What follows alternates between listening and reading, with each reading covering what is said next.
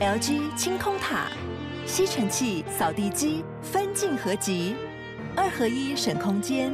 双击自动除尘，双击一体轻而易举。LG 清空塔。Hello，我是阅读前哨站的站长瓦基，欢迎收听下一本读什么。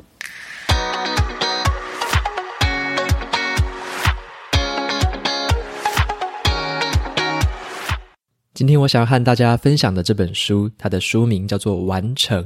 那它的副标题呢，是把不了了之的待办目标变成已实现的有效练习。这本书我非常的喜欢，它其实呢，也是我之所以可以创立这个下一本读什么 Podcast 很大的原因之一。OK，那我在结尾的时候会稍微提到一下这个故事。好，这本书的话，它的书名顾名思义叫做“完成”嘛，所以它其实是一本在教我们怎么样去完成我们所设定的目标的一本书。我觉得这本书之所以推荐它的原因，其实是这样子哦。这本书的作者呢，他本身很好笑，他的名字叫做乔恩·阿考夫。那他写作的风格，我觉得很幽默啦，就是很像一个脱口秀演员。那他在里面的话，有点像是很调侃啊，或者是有时候会很自嘲的这种语气。那有时候也会开你玩笑，或者是开其他的作者或其他的读者的玩笑，很好玩的一个人。那读起来的话，整个风格是很轻松的，所以。反而这本书的话是在讲一个看似很严肃的议题，怎么样完成你的目标？但是呢，其实他用这个比较轻松的口吻在讲这件事情的时候，让我觉得非常的好吸收，而且他举的例子都很生动，而且很生活化。好，那接下来的话，我就说一下作者为什么他想要写这本书。其实呢，他是一个已经写过蛮多本书的作家了。他的前一本书的书名叫做《开始》。好，那你就觉得奇怪了，怎么他在开始之后就写了一本书叫《完成》？OK，那他就在书里面一开始就有讲到，他之所以前一本书写开始，是因为他那时候觉得说，好像你要开始做一件事情的开始是非常难的，很多人说踏出第一步好像是很困难的嘛，所以他自己好像一开始也这么认为。结果他写完了那一本书开始之后呢，他就开始也是做一下那种全国的巡回演讲之类的讲座。那他在某一个讲座里面讲完的时候，结果被一个读者在场边就问到他一件事情。那个读者就问他说：“诶，这个阿考夫啊，我其实呢开始做很多事情哦，我可以开始做一百万件事情，我开始做过好多事情，可是我那一百万件事情一件都没有成功，没一件都没有完成。好，那这个问题其实作者那时候听到之后，他就有点傻眼，他就说：哈，我在这边讲了这么多激励你们开始开始的这件事情，结果这个这个听众一问他这个问题，他就倒了。”然后当下回答就回答不太出来，所以他后来回家之后，他就很深切的思考说：奇怪了，到底是为什么呢？为什么就是开始对大家来说好像看似比较容易的样子？很多人就是开始有给他这个回馈说：诶，我其实很容易开始啊，我设定目标很也很容易啊，一年每一年都可以设定十几个目标，但是我最后的问题其实是我一个都没办法完成嘛，或者说我只完成了一些些。那这样听起来的之后的这个结果，让作者就开始反省。那他反省之后就发现呢，的确也好像是完成事情比比较不容易，因为很多人的心魔反而是在于说，完成的过程中其实会遇到一些障碍，例如说完美主义啊，例如拖延症之类的。那作者他后来就想了一个办法，他觉得说他必须要去认真的面对这件事情。所以这个作者呢，后来他就邀请了他的读者，还有一些朋友，那邀请他们来做一个叫做三十天的目标速成班。他就邀请这些参与的学员们，然后去就是规划一个目标，那试着在这个三十天内能不能达成这个目标。好，那他在这个过程中观察到了很多的事情，也看到了不同的人会用不同的方法，那也遇到了不同的困难。所以他就把他自己在这个速成班里面带领这些学员们，还有他所观察到这些学员们遭遇的共同困难整理起来，然后也搭配他后来研究的一些研究数据跟一些研究的成果，那整理成这本书的一个精华。OK，那接下来也就是我要跟你分享很重要的部分。好，那作者他还有观察到一件事情啊，也值得跟你提一下的，就是他有发现呢，一个研究数据是这样子的：新年新希望呢，我们很多人都会许下这些愿望嘛。那他观察到的这个现象就是说，许下新年新希望的人，到后来有百分之九十二的人没有办法完成当初许下的目标。OK，也就是说，百分之一百的人都许下了这些愿望，但是最后呢，九十二 percent 的人放弃了，只有八 percent 的人完成了自己的目标。这个研究数据也告诉我一件事情，就是它让我大概知道说，当我们有设定目标，然后你又完成了它，其实你大概就已经赢过了九成的人了。OK，你已经是属于那个十 percent 的少数族群了。接下来的话，我就跟你分享一下这本书带给我最重要的收获。我觉得也是这本书的精华所在。他讲的一个观念就是说，他认为大部分的这个大部分人的通病遇到的这件事情，就是叫做完美主义的一个陷阱。OK，他认为我们很容易因为完美主义纠缠着我们，让我们没办法前进，然后造成了我们很容易拖延啊，或者说放弃啊，甚至是连就是你开始都没开始。然后，所以这个完美主义这件事情，是我觉得这本书里面在很多的层面、很多部分一直强调的事情。那我接下来跟你分享四个这个完美主义的陷阱。OK，这四个陷阱呢，其实你也可以把它当做是自己有时候对自己所许下的谎言呐，就是自己对自己的一个心魔。我先把这四个陷阱说一下，然后待会的话，我就仔细的讲每一个陷阱的内容。好，那第一个陷阱，作者讲的就是说，如果这个目标执行起来不太完美的话，那我干脆就放弃它吧。OK，这就是我们常常遇到的一个陷阱，就是好像呃全有或全无嘛，对不对？你做了一半不完美就放弃。好，那第二个陷阱是什么？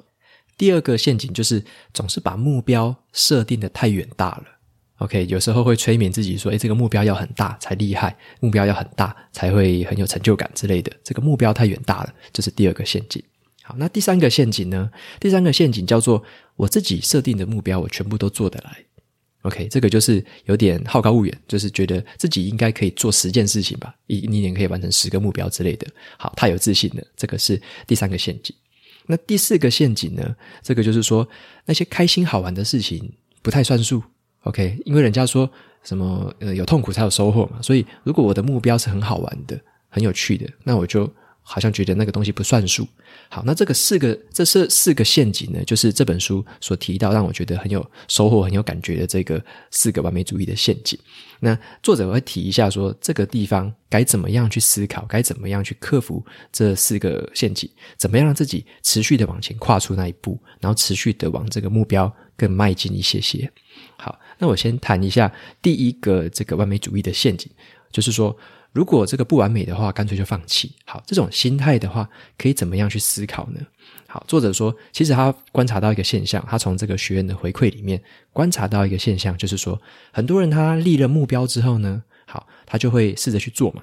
结果立下这个目标之后，就有点像是对自己的心里好许下了一个诺言，许下一个誓言，好。当他在做这件事情的时候，做得不太完美，或者是有时候做一做会中断，甚至是干脆放弃。在这个时候呢，我们有时候这个心态反而会说：“诶，自己已经许下这个承诺了，这个誓言了，然后自己又没有去达成它，或者放弃它的话，就会好像觉得自己有点愧疚，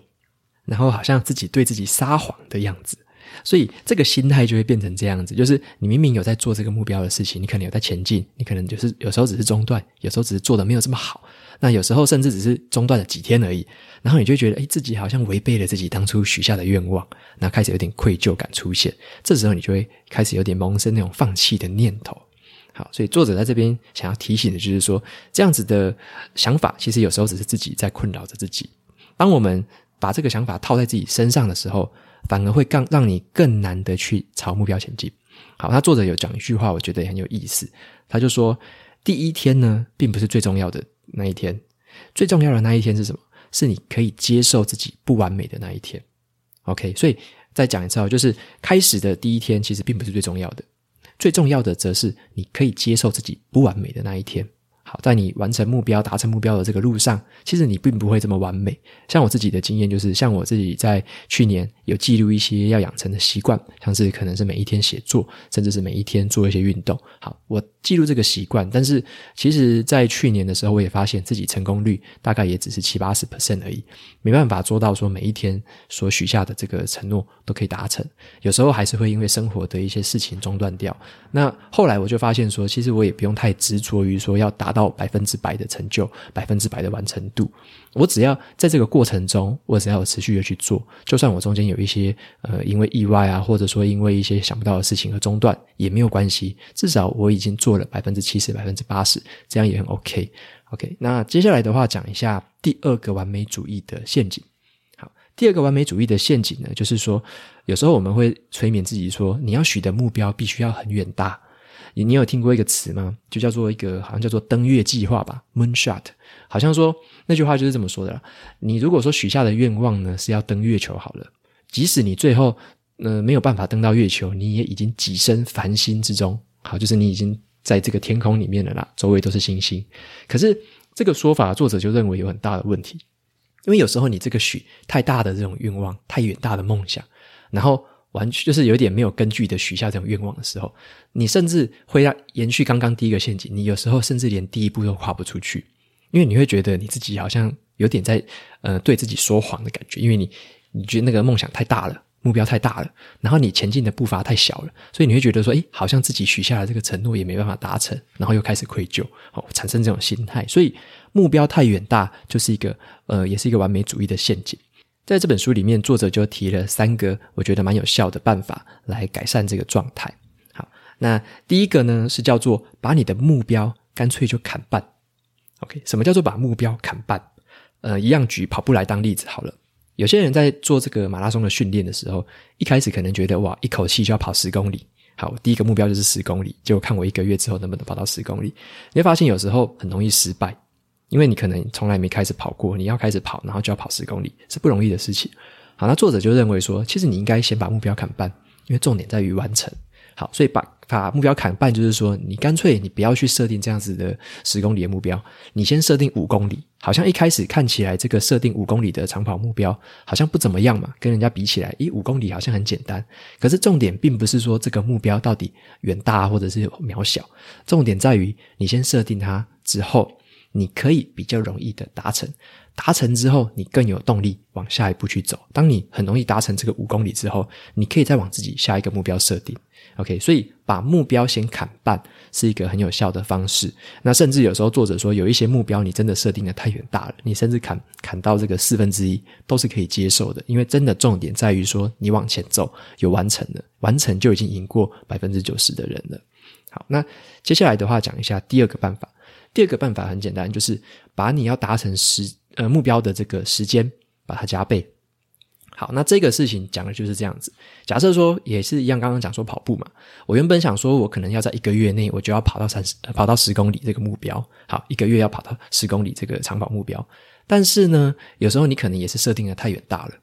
你倒不如说，好，我允许自己，我花两个月的时间可以跑到十公里，这样就算达成目标了。OK，设定一个稍微可以把这个时间拉长一点去达成的目标。那这样子的话，也不要让自己的压力这么大。所以有点像是不要再追求这么样完美的状态，反而要让你的这个目标稍微的再小渺小一点，渺小一点。重点在于完成它。OK，那当然这个把时间加长的话，有时候不太适合说我们在工作上的目标啦，因为老板叫你一个月要做完什么事情，结果你说，诶，老板我可不可以两个月再做完？好，所以这个应该是不会被同意的啦。所以这个东西在工作上的话，可能没有那么适用。但是应用在你的个人或者说你的个人成长目标上面的话，其实是还蛮不错的一个方法。OK，最后第三个的话，这个作者有建议的一个方式，我觉得非常的有用，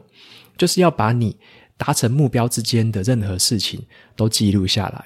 OK，要真正记录下来自己进步的过程，这个是非常重要的。好，为什么会这么说呢？因为有时候呢，像假设说一样，我们讲跑步这件事情好了，假设你一开始在练跑。好，你都没有记录自己说好，你跑了多久，每一天可以跑多久，那每一天可以跑多远，你都没有把这个东西记录下来，你只是傻傻的在跑。好，那结果你有时候会发现，你可能跑了跑了大概十五天，好，跑了两个礼拜，结果呢，你跑一跑，然后中间有中断的，好，然后中断了两三天之后，突然要回来跑，然后又觉得说好像又没有动力了，就是诶，我已经中断了，然后我还要开始跑吗？我倒不如下个月再开始吧。OK，就开始有一些心魔跑出来了。这时候你如果没有记录下来的话，你会不知道之前自己到底已经达成了多少这个成就。好，所以说作者他提醒的重点就是说，你可以把你这个进步的过程记录下来，无论是你记录在纸上、笔记本上，甚至是有些人喜欢用 APP、用手机，你就把它记录下来。当你在遇到这个很多的中断或者是挫折的时候，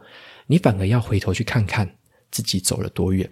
自己已经走了这么多远，这么多天 OK，你要相信自己以前曾经有这样子的一个成就，那你才有信心往下，就是往未来再走下去。所以记录这件事情很重要的是，让你时时刻刻的记在心里，说你以前曾经走了这么远，你还有这个动力，你还有这个能量可以再往下走。OK，所以记录下来的话，是为了不要让自己太容易忘记，提醒自己有信心往下走下去。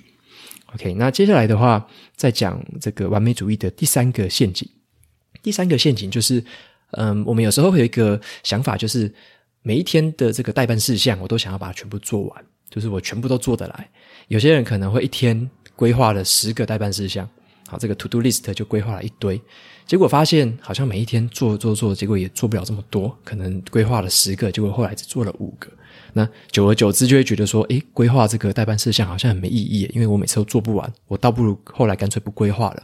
好，那这样子的话，其实是有点可惜的事情了，因为在这个作者他的建议里面是说，嗯，其实你要把这个事情呢，尤其是把这个目标，你要做好一件事情，有时候你就是必须要牺牲另外一件事情。所以他认为的是说，怎么样？如果你把这个待办事项列下来的时候，假设说也一样一样，刚刚说十件事情嘛。那你会发现，说自己其实每一天真正能做完的大概是多少？就就是也是用一个记录的习惯哦。你把它记录下来之后呢，你会发现自己的能耐到底有多少。后来你会慢慢的去优化，你会知道说，原来我每天只能做五件事情，另外五件我做不了。好，那作者他就举他自己的生活为例子。他说，很多人可能对于这个家务打扫是蛮心烦的一件事情啊，例如说你要扫地啊，或者是拖地，然后有时候还要洗衣服。好，他对于这个家务事呢，他觉得他自己有时候自己有一个心魔，因为他也是有小孩子跟家庭嘛。那他之前曾经在这个工作这个生产力很高的时候，想要把每一件事情都顾好，就是诶，他又要写书。好，要这个做研究，然后回家又要把家务事打理得很好，然后又要把什么事情全部做好，把所有的事情待办事项都想要做好，结果后来造成他一个呃负面的一个感觉，就是说他觉得自己压力真的超级大，超级崩溃，什么事情都要顾，什么事情都要关心，所以后来他终于知道了一个方法，就是说他知道说他该关注在哪些事情上面，有些事情可能要牺牲。所以，就像他自己的家里的庭院，后来就没有去顾嘛，没有去修剪那些花草，然后就有点杂草丛生啊，然后不太好看这样子。那他就告诉自己说：“好，因为他把这个心思、把重点放在某些事情上，所以对于他的园艺这个表现就没有这么好，然后他的庭院就没有这么好看，他可以接受。那可能比较久的时间、比较长的时间再回来修剪一次，就不会说变成说你每一件事情都要顾到百分之百完美表现，然后这样子反而会让你自己在你。”关注的目标上，损失了一些精力，损失一些动力，那把这个压力都加注在自己身上，这样反而是比较不好的状态。所以他认为说，这个陷阱就是变成说，你要突破它的话，你就要知道说，哪一些事情有点像是一个取舍了，哪些事情是重要的，哪些事情是不重要的。有时候不重要那些事情，真的要稍微放下一些。好，那再来的话，最后一个陷阱就是第四个陷阱，这个陷阱叫做说，开心的事情不算数。好，为什么有时候我们会这样子想呢？刚刚有提到，就是我们有时候会觉得说，完成目标这件事情，应该是要越辛苦的目标或越困难的目标才有价值吧？对不对？你会觉得说，好像有一些事情必须要受苦受难，然后才会得到这种甜美的果实。我们有时候会有这种心态嘛？大部分人应该都会有这种想法。好，那作者认为说，对于我们想要定下的目标要完成的目标来说，这样子的心态有时候局限了我们自己。因为有他发现一件事情啊，他在这个三十天的目标速成班里面，他发现这个学员之间有一个共同的现象：当他们把这个自己的目标定义成是比较有趣、比较轻松、比较乐在其中的这种目标的时候，他发现他们的成就感提升了三十多 percent，而且他们的完成度提高了五十多 percent。好，所以他在这边观察到的现象就是说，其实有时候你要进行的这件事情，对你本身的乐趣，给你获得的乐趣是非常重要的。他也是一样，举一个跑步的这个例子。那例如说，有些人他的目标其实是什么？他的目标其实是要让自己更健康。好，那他就知道说，要更健康的话，哎，听别人啊，听朋友说，哎，好像跑步不错，所以他就强迫自己去跑步。结果没想到跑起来真的很无聊、很枯燥，然后又逼着自己跑，然后就跑得很不开心，又一直跑、一直跑、一直跑，就觉得说，哎，我总该突破某一个撞墙期，然后开始享受跑步吧。结果没想到的是，他可能本身就真的很不喜欢跑步，或者说他就不是一个跑步的料。那这样子的话，你强迫自己做这个不开心的事情，然后又为了达成说健康的目标，其实有点背道而驰。那在这个状态下，你就很容易的再去放弃，很容易的去中断，就后来就不了了之，你就没有办法完成这个跑步，就没办法完成你最终的目标，达到健康。所以在这个情况下，如果你发现自己对这个东西，对这个完成目标的过程，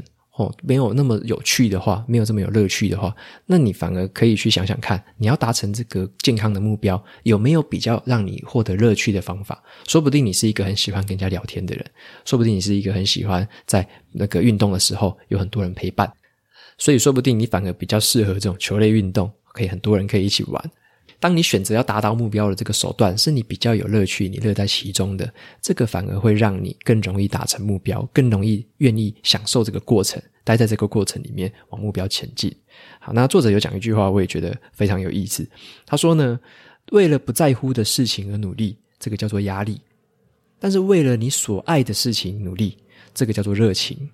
好，所以在这个段落里面，作者他就举了蛮多的故事，像刚刚跑步是其中一种，他举了很多的故事，告诉我们说，当你想要达成这个目标的时候，你要选择的方法跟手段其实是很重要的。你可以选择那一些让你真正感到快乐、感到乐趣的东西来进行，而不必每一次都觉得一定要选择一个让自己非常痛苦、非常难受，然后说为了要跳脱舒适圈，所以要做一个让自己很难过、然后很痛苦的事情，这样子其实并不会。对于这个达成目标这件事有比较大的帮助，OK，所以这个地方也是让我觉得蛮有收获的。那么讲到这边呢，以上就是这本书所要传达的一个很核心的讯息，就是完美主义的陷阱。你该怎么样的去发现它，然后怎么样的用这些方法去克服它，让自己朝目标会比较前进一点。当然，我在这个节目开头的时候有跟大家分享过，我要讲一下说这本书其实对我的帮助很大。还有一个部分是这个 Podcast 节目下一本读什么创立的时候，我是因为读了这本书之后，采取了一些行动，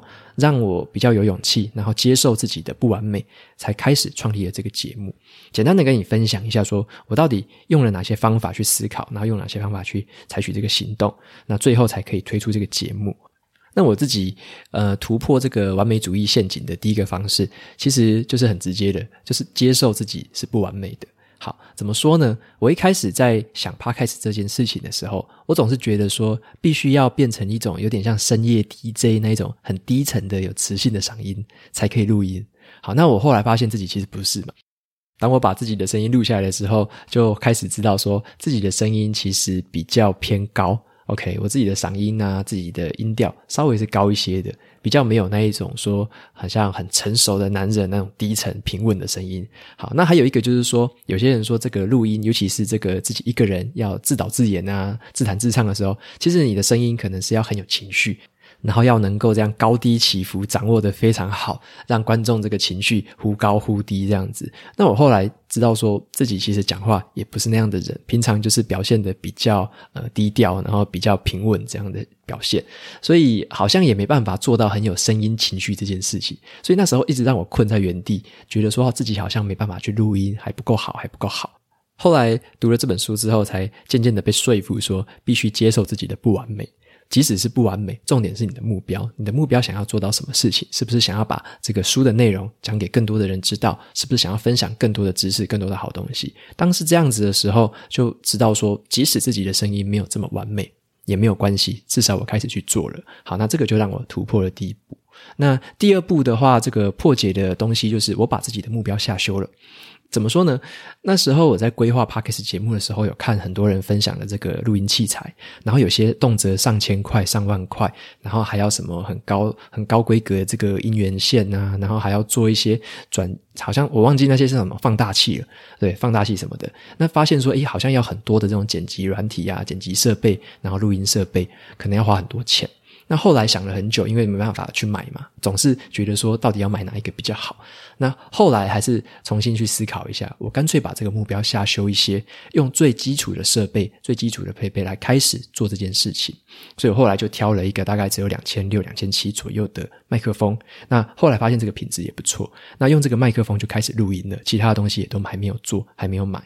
甚至是一开始的时候曾经想过说，是不是要花个钱弄一个有点像小小的录音室那样？结果后来发现真的是想太多了，干脆用这个最基础的设备就开始吧，因为没有开始就没有下一步了。所以这个就是我选择设备的那时候的想法。好，那接下来的话，第三个我破解的东西就是我试着让自己的这个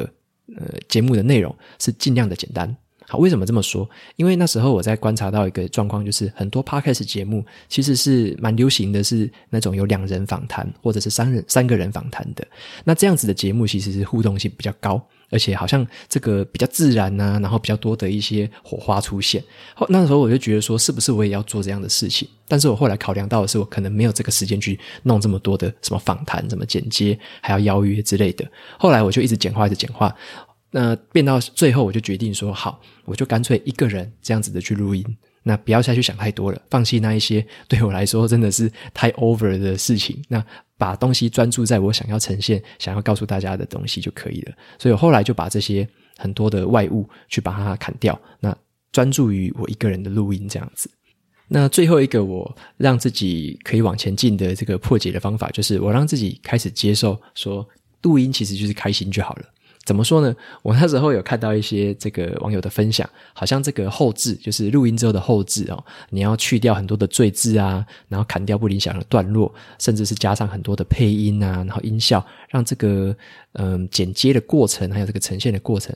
变成一个有点完美的这种艺术品。当我那时候这样想的时候，我当然就完全没办法前进了，就完全困在原地了。因为我那时候也不会剪接，也不会做什么音效的后置什么的都不会。后来我就再回归到自己本身，认为自己其实喜爱的东西，其实就是所谓的阅读，然后把这个东西写成心得，然后跟大家做分享。所以我就有点接受了自己，有点像是婴儿学步吧，幼稚园程度的这个剪接技巧，